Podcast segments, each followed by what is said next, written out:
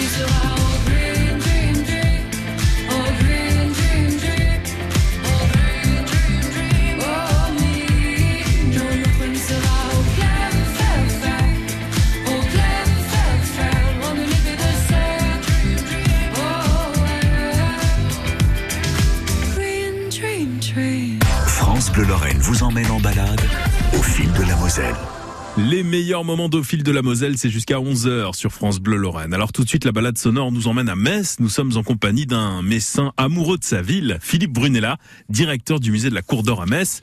Il a également été archéologue et il est une véritable encyclopédie vivante de Metz. Donc nous sommes avec lui dans un lieu mythique de la ville, la place d'Armes. Pourquoi Philippe Brunella aime-t-il tellement cette place? Sa réponse. J'aime beaucoup euh, venir ici. Là, on, est en effet place d'Armes devant euh, le portail ancien de, de la cathédrale de Metz, parce que ça nous donne un regard sur des lieux emblématiques. Alors d'abord, euh, évidemment, euh, la cathédrale dont on vient de fêter le huitième centenaire de la nouvelle construction, la construction gothique, euh, en 2020, les travaux démarrent autour de 1220. Cette cathédrale, elle est, est d'abord emblématique de notre paysage et, de notre territoire. Euh, elle a des, des, éléments remarquables du XIIIe siècle jusqu'au XXe siècle. Et, derrière les échafaudages qui sont là-bas euh, sur notre, sur notre droite, euh, euh l'œuvre euh, vitrail d'une artiste sud-coréenne va bientôt être révélée au public. C'est un lieu qui me plaît beaucoup parce qu'il y a eu des manifestations euh, publiques, des cérémonies euh, sur cette place d'armes et j'ai participé à bon nombre d'entre elles. C'est le lieu de rassemblement naturel des Messins quand euh, il y a une commémoration, une manifestation à, à tenir. Et puis c'est le lieu des pouvoirs. Regardez, vous avez la cathédrale de Metz, le pouvoir de l'église. Vous avez en face l'hôtel de ville, le pouvoir municipal. Dans le prolongement de là où nous nous trouvons, le corps de garde, le pouvoir militaire, et juste derrière nous, euh, avec une brasserie euh, en façade, eh bien, le Parlement de Metz, le pouvoir judiciaire. Les quatre principaux pouvoirs d'ancien régime sont là, place d'armes. Donc moi, ça me rappelle plein de souvenirs, beaucoup d'émotions euh, sur ce qui s'est passé sur cette place. Euh, et puis c'est un lieu euh, également où, comment dire, souffle au sens propre et au sens figuré euh, l'âme de Metz. Au sens propre parce que c'est un lieu où il y a toujours un petit peu de vent, il y a un effet euh, lié sans doute à la cathédrale, ce qui fait qu'il y a toujours du vent. Et puis souffle euh, l'âme de Metz parce que c'est un, un lieu où on se réunit, où l'on commémore, où l'on manifeste. Et c'est un lieu des, des, différents pouvoirs qui ont façonné cette ville. Et tout le monde se reconnaît dans cette place. Et puis juste à côté, c'est aussi un lieu extrêmement agréable parce que, vous l'avez dit tout à l'heure, juste à côté de nous se trouve le marché couvert. Euh, ce marché couvert, euh, il devait être au départ, euh, eh bien, tout simplement le palais de l'évêque. Euh, on a commencé sa construction au milieu du XVIIIe siècle, en 1762. Euh, et puis, voilà la construction s'est arrêtée, Révolution française oblige, hein, euh, 1789, et depuis 1820, c'est un marché couvert. Alors euh, c'est un lieu où j'aime aller euh, en semaine ou le samedi matin. C'est un lieu où on trouve des produits euh, régionaux d'exception. C'est un lieu de convivialité parce qu'on y rencontre beaucoup beaucoup d'amis. Vous êtes un messin amoureux de votre ville, on le sent. Je suis très amoureux de, ma ville, Metz, où je suis né, où j'ai toujours résidé, où j'ai fait une partie de ma carrière et où très modestement j'essaye de continuer et de contribuer à la rendre euh, compréhensible et, et, à la promouvoir. Euh, la place d'armes où nous nous trouvons, c'est aussi la couleur de Metz, la pierre jaune, la pierre de Jaumont, cette pierre jaune très particulière nous entoure et aujourd'hui, euh, comme d'habitude avec le soleil, cette pierre elle chatoie, euh, cette pierre elle, euh, elle est lumineuse et cette pierre euh, elle habite l'âme des Messins. Et c'était donc Philippe Brunella, directeur du musée de la Cour d'Or à Metz. Alors on va continuer notre balade mosellane dans quelques instants. Nous serons dans le secteur de Folquemont en compagnie de la présidente des Restos du Cœur de Moselle-Est, Brigitte Busolini. C'est au fil de la Moselle les meilleurs moments sur France Bleu Lorraine. Le week-end, balade au fil de la Moselle sur France Bleu Lorraine.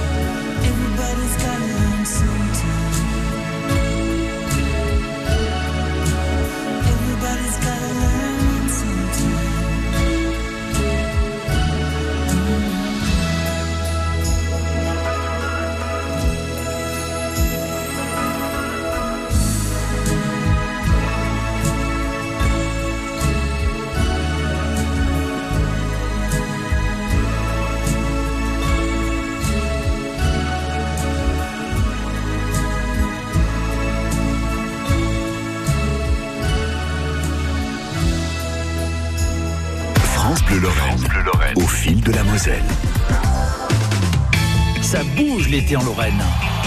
Concerts, Exposition, manifestations sportives, culturelle, idées de balade, découverte nature, sorties à vélo, randonnée. sur la terre, sur l'eau ou dans les airs. Ne manquez aucune idée de sortie grâce à France Bleu Lorraine. Ça va bouger tout cet été. Sur France Bleu Lorraine. L'inconnu de la scène de Guillaume Musso, c'est le roman de votre été. Toute la presse a aimé. Nice Matin, diablement addictif. Le Parisien, un polar pur jus que vous n'arriverez pas à lâcher une fois commencé. Ouest France, une enquête hors norme. Les échos, un pur polar. La presse, le livre nous hante encore une fois la lecture terminée. M6, une histoire parfaite. L'inconnu de la scène, un roman de Guillaume Musso aux éditions Calman Lévy. Tous les week-ends, balade au fil de la Moselle sur France Bleu Lorraine. Et ce sont les meilleurs moments d'au fil de la Moselle aujourd'hui sur France Bleu Lorraine. Alors après Ilange et Metz, nous voici à Dans le secteur de Folquemont, en compagnie de Brigitte Busolini, présidente des Restos du Cœur de Moselle-Est. Alors Brigitte, il faut le savoir, elle a eu plusieurs vies. Avant d'exercer ce beau mandat dans l'association célèbre créée bien sûr par Coluche, elle a été libraire. Et nous sommes justement euh, devant la librairie où elle travaillait dans le centre-ville de Créange. Ah, tout à fait au centre, là. Vous êtes au milieu, il y a la mairie, il y a les magasins, l'école, voilà. Ouais, il y a l'école en face. En plus, c'est l'heure de la sortie euh, des enfants. On, on les entend un petit peu au loin. Alors là, on est devant, euh, on est devant une librairie. C'est bien ça? On est devant une boutique. Voilà, c'est une librairie, papeterie que, que j'ai créée en 1987 avec une amie et mon mari. Et voilà, c'était la réalisation d'un rêve. Vous rêviez euh, depuis euh, très jeune euh, d'avoir votre librairie? Voilà, j'adore les livres et j'ai toujours rêvé d'avoir une librairie. Et puis un concours de circonstances, un copain banquier qui me dit allez vas-y je te suis et puis voilà on a fait cette librairie. Donc euh, c'est- en 1987, hein, vous ouvrez euh, vous, ouvrez cette euh, librairie. Euh, c'est compliqué d'ouvrir une librairie. C'est-à-dire si moi demain j'ai envie d'ouvrir une librairie, euh, c'est facile. Quelles difficultés on rencontre?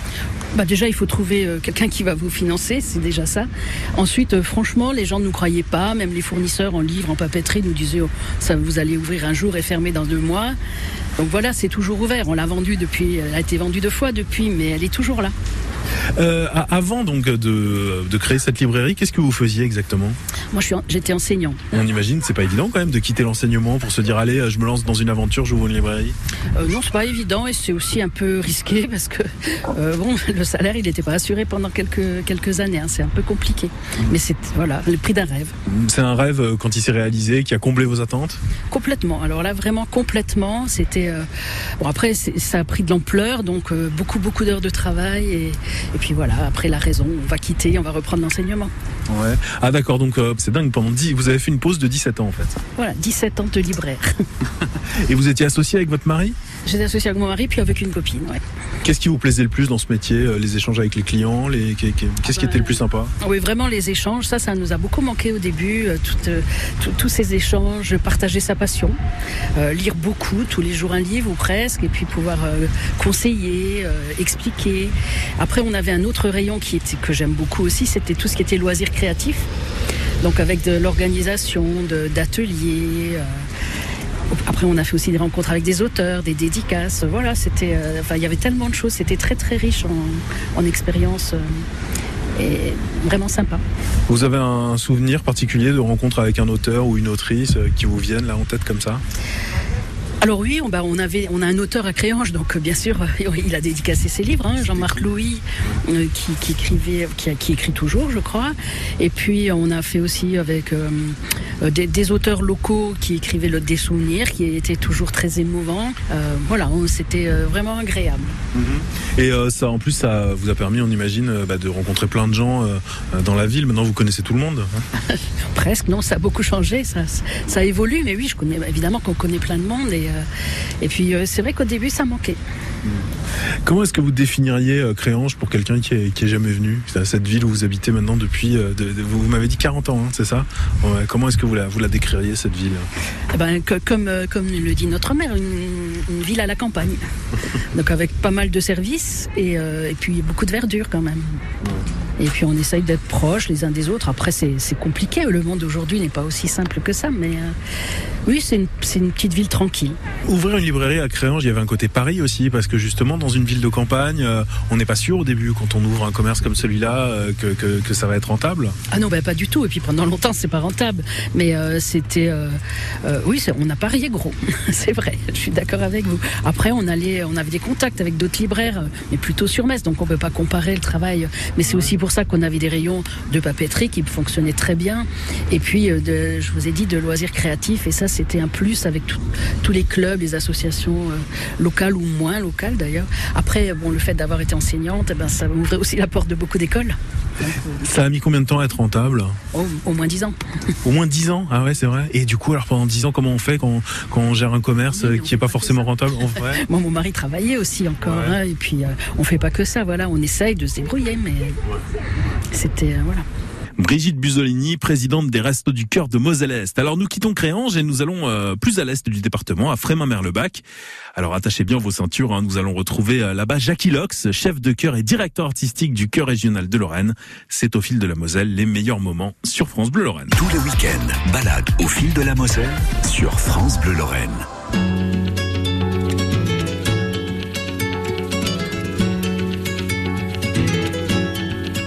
J'ai de chemins, de villes sans lendemain, de pays tristes à pleurer. Exploré tant de fausses pistes, de provinces conformistes, de continents prêts à porter. Et tout ce temps passé à te rechercher sur les terres reculées du monde entier.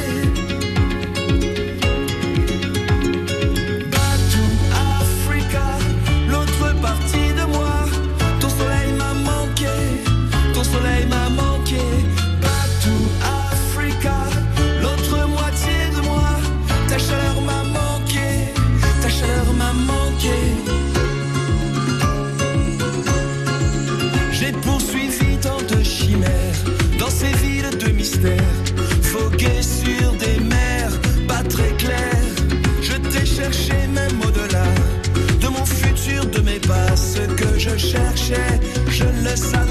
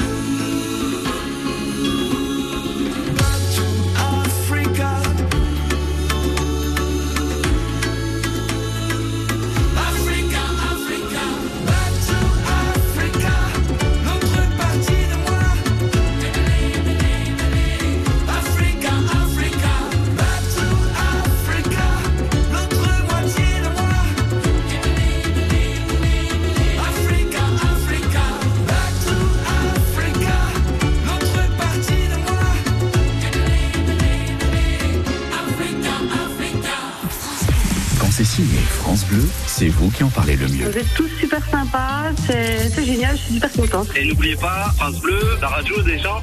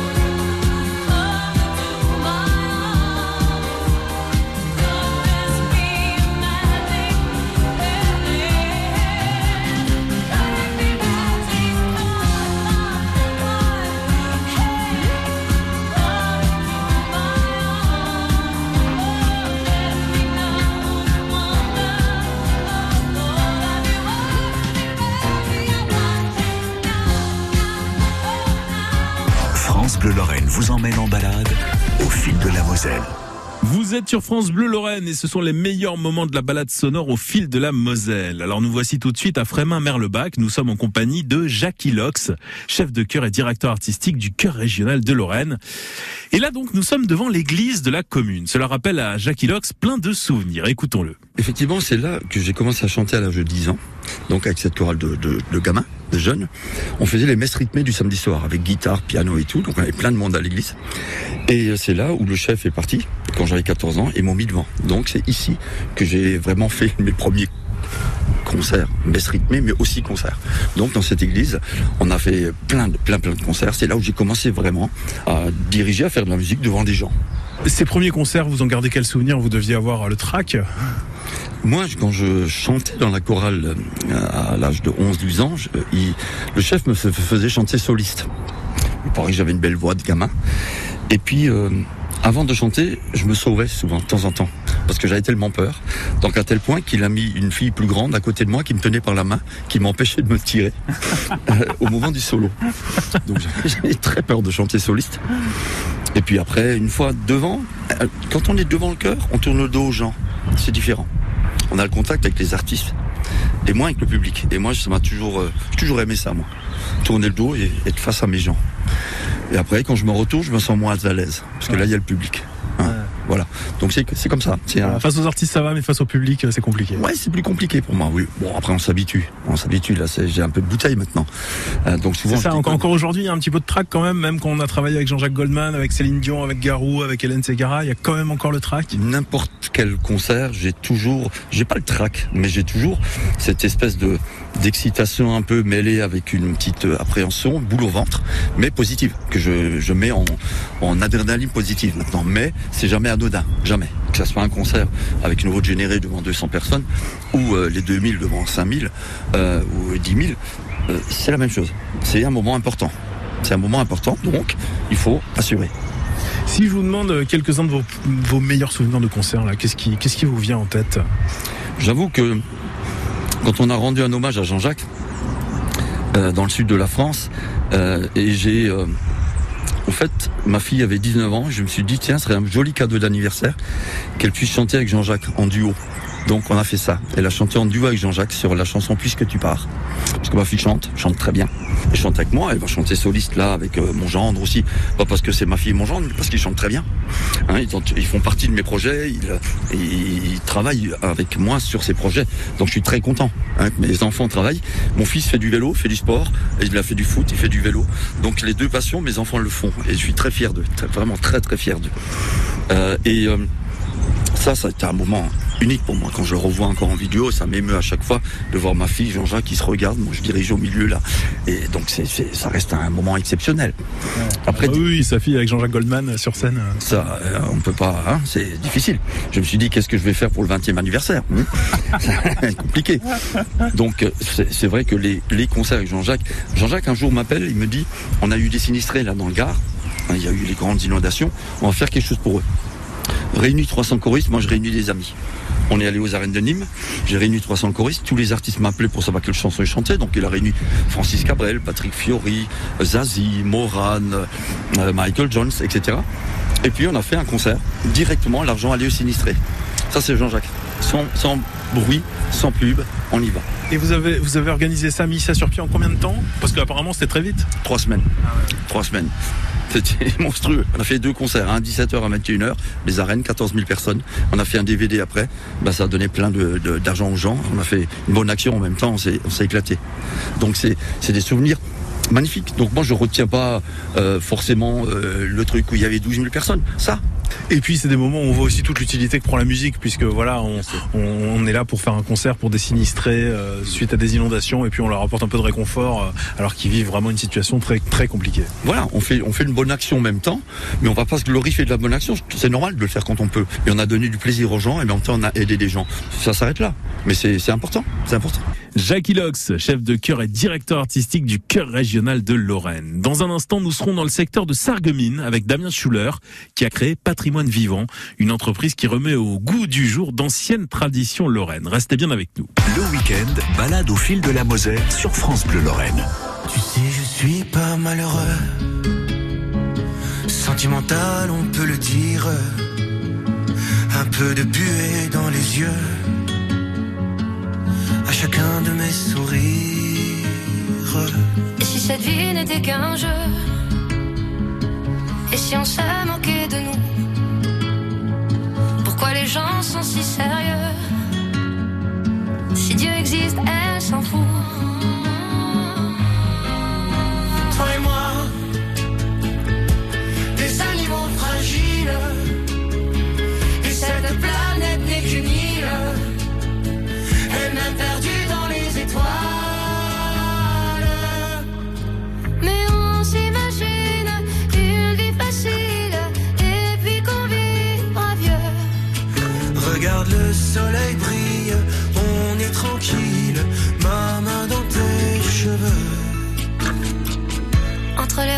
La tristesse Cette vie nous aura à l'usure Faut profiter de sa jeunesse sans jamais détruire son futur.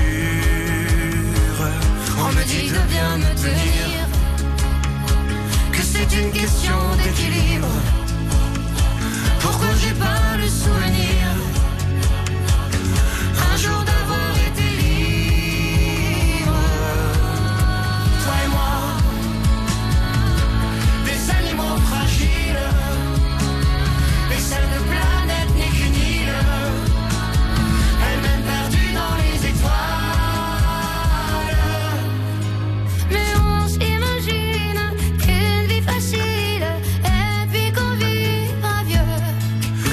Regarde le soleil brille, on est tranquille, ma main dans tes cheveux. La nuit tout seul, je me balade, mais je ne veux pas t'abandonner. Sache que si moi je suis malade Ce n'est que de t'aimer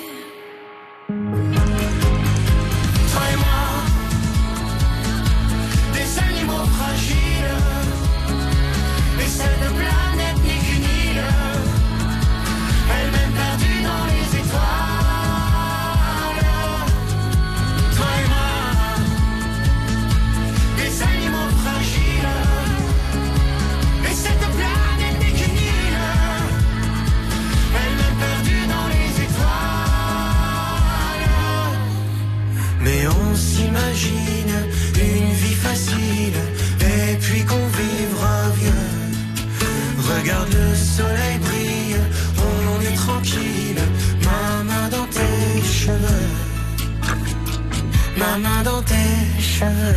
France Bleu Lorraine, au fil de la Moselle. Tous les matins, suivez le baladeur de France Bleu Lorraine. Il vous emmène à la découverte des plus beaux coins de la Moselle. Marché, Ferme, épicerie, café par exemple. rencontre avec les personnalités de la région. Sur la route des vacances aussi. Ou tout autre endroit qu'il croise sur son chemin et qu'il a envie de partager avec vous. Le baladeur, votre rayon de soleil, tout cet été sur France Bleu Lorraine. France Cet été, pour la culture, c'est à Esch que ça se passe. Boy George, The Killers, Alicia Keys, Fête des Hauts Fourneaux, Nuit de la Culture ou le Parcours des Sculptures. Programme complet sur esch.lu. C'est à Esch que ça se passe. Le week-end, balade au fil de la Moselle sur France Bleu Lorraine.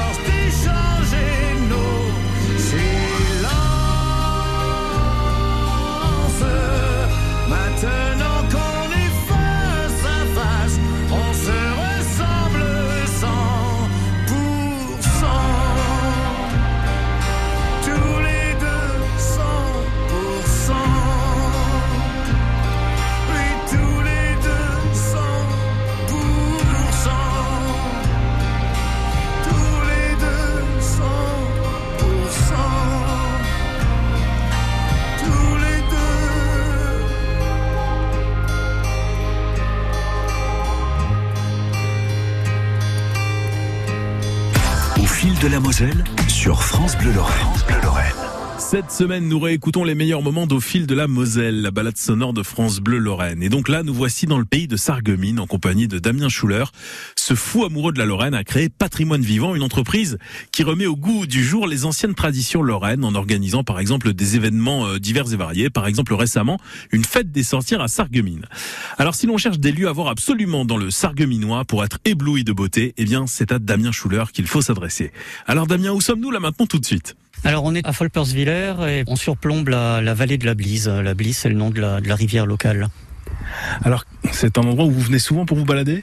Oui, pareil, c'est une de nos, un, un de nos petits spots gentils quand on n'a pas le temps d'aller loin, qu'on part en vélo ou à pied, ou pendant le Covid. Pendant le Covid, euh, on est on est dans les 10 minutes de chez moi. Enfin, je sais plus quelle était la règle. Hein, vous Oui, c'était quelques kilomètres, je me souviens plus, 10 kilomètres, je crois, non C'est pas ça Ouais, euh, ouais, il y a eu un moment où c'était plus serré, on trichait un petit peu. Oui, oui, oui. Mais bon, voilà. Faut pas le dire. On va pas le dire, mais mais voilà, jusqu'au carrefour, on dépassait un tout petit peu la limite. Et, euh, et voilà, c'était d'avoir cette petite vue euh, agréable. Là, on a un beau temps. On a les alouettes d'habitude qui volent haut, on les entend parce que les moustiques doivent être plus hauts là, sûrement les insectes. Et puis euh, voilà cette petite vue sympathique. Ah, c'est magnifique, oui. Ouais, tout simple, sans prétention, mais le paysage lorrain. Et l'autre côté, c'est le côté allemand, hein, mais euh, voilà, même identité, même culture, même paysage. euh, c'est c'est le même territoire, le territoire de la Blise. Qu'est-ce que vous ressentez euh, émotionnellement quand vous venez ici, là, dans ce lieu? Simplicité, pureté, allez, on va on va le dire, pureté des paysages et que euh, charge affective, charge affective, voilà, un attachement au territoire. euh, tout le monde est attaché à son territoire, on n'a pas besoin de grand chose, mais il faut ouvrir les yeux, faut ouvrir les yeux euh, avant que tous ces territoires soient bouleversés, chamboulés. Et que voilà une vue comme ça, toute simple, sans prétention, un paysage, on a besoin de ça pour respirer, on a besoin de ça pour vivre. Ouais, on est vraiment vraiment en pleine nature là euh, à Sarreguemines. Euh, alors justement à Sarreguemines, vous y avez organisé euh, tout récemment, hein, le 29 avril dernier, une fête des sorcières. Ça, ça fait partie bah, de ces événements que vous organisez avec votre association Patrimoine Vivant. Qu'est-ce que c'était exactement cette fête des sorcières? Racontez-nous. Alors c'est une vieille tradition bien bien ancrée en Moselle germanophone, mais pour les copains lorrains romans à Metz, à Nancy et ailleurs, il semblerait qu'il y avait un équivalent. Peut-être pas appelé Nuit des sorcières, mais voilà. Côté germanophone, ça s'est gardé. Euh, une nuit des sorcières dont le sens a été totalement perdu. Déjà l'événement, donc c'était des contes. Euh, Il y avait des contes, il y avait de la musique euh, à Sarreguemines. Alors il y avait effectivement une conteuse hein, qui, qui est venue raconter, euh, la collègue Valérie qui est venue raconter quelques histoires de, de sorcières lorraines. Mais euh, sinon, le- la base de la tradition, c'est ce qu'on a fait en- avec des collégiens du collège de Himmelsberg, faire des farces faire des farces aux, aux habitants en dépoussiérant, en revisitant. Hein. On l'a pas fait comme avant. Avant, on aurait en- en- entassé des bancs, des pots de fleurs et compagnie sur la sur la place du village. Euh, là, c'est plus entendable aujourd'hui. Donc, qu'est-ce qu'on peut faire? Eh bien, on peut aller chatouiller les habitants. Ça, c'est la Hexenart. Donc, euh, Donc les causes, c'était quoi? Les collégiens étaient déguisés en sorcières. euh, ils sont allés euh, chatouiller, euh, faire faire des guilis guilis aux habitants de Sarreguemines? Tous les collégiens étaient déguisés et dans ces- cette manière de chatouiller, c'était un clin d'œil pour dire, par exemple, on avait construit par exemple de faux procès-verbaux euh, et que par exemple, si vous promeniez dans la rue en allant faire vos courses sans votre balai de sorcière, sans votre chapeau de sorcière, ou si vous n'aviez pas respecté la priorité, comme on disait à gauche, à droite, en haut, en bas, quand vous avez croisé une sorcière, eh ben nos Hexeux étaient là pour vous coller un, PV. Donc, Et, et alors ça, c'est une tradition euh, qui remonte à quand euh, en Lorraine? Euh, Quand est-ce que ça se faisait beaucoup? 2000 ans minimum. Euh, je serais incapable de vous dire si c'est euh, plutôt celtique, plutôt germanique ou un, ou un mélange des deux, mais très ancien puisqu'on sait que dans le calendrier celtique et dans le calendrier germanique, nous sommes au moment du Nouvel An. Nouvel An où le monde se divise non pas en quatre saisons. Le monde se divise en deux entités qui s'opposent et s'épousent. Une moitié sombre, une moitié claire de l'année. La moitié sombre est représentée par des sorcières, sorcières qui chez nous sont des garçons, donc éléments masculins, mais des sorcières féminins, mais représentées par des garçons qui vont faire le bazar. Parce qu'ils Donc pendant l'hiver en quelque sorte, si, je comprends bien. de, de la sortie de ce qu'une légende raconte comme étant la, la, la chasse sauvage, à partir d'octobre jusque 30 avril. 30 avril, c'est le dernier moment où les forces sombres peuvent s'exprimer et elles passent le relais aux forces lumineuses, c'est-à-dire à la moitié claire de l'année. Au soleil, au beau temps, et c'est donc pour ça que vous avez organisé le 29 avril cette fête des sorcières. voilà. Pour être logique, faites le plus proche possible du 30 avril et de mettre une petite dose de personnages blancs, c'est-à-dire les personnages qui allaient représenter les forces lumineuses pour les six mois de l'année à venir. Quoi. Damien Schuller qui a donc créé l'entreprise Patrimoine Vivant à Sarreguemines. La balade sonore au fil de la Moselle revient demain à 10h pour euh, les meilleurs moments de la saison de nouveau. Je vous laisse tout de suite en compagnie de Marc Grandmontagne. Pour la suite, la Lorraine en fête. Excellent dimanche et restez connectés. Au fil de la Moselle sur France Bleu Lorraine. À réécouter sur francebleu.fr.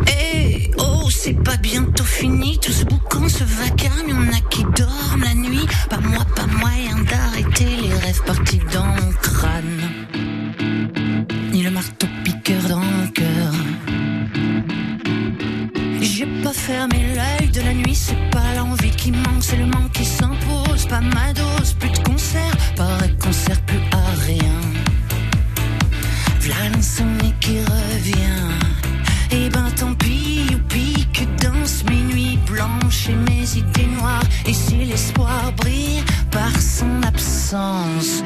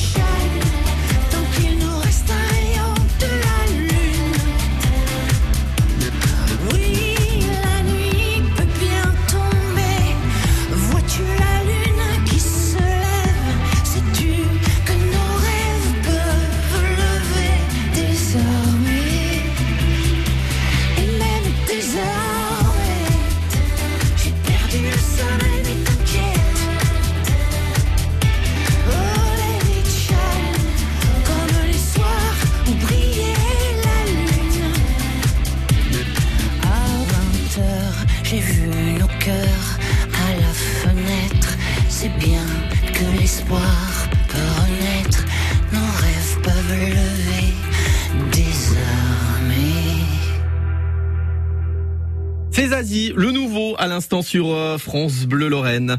Euh, refrain en anglais, mais euh, couplet euh, en français. It's a Shine.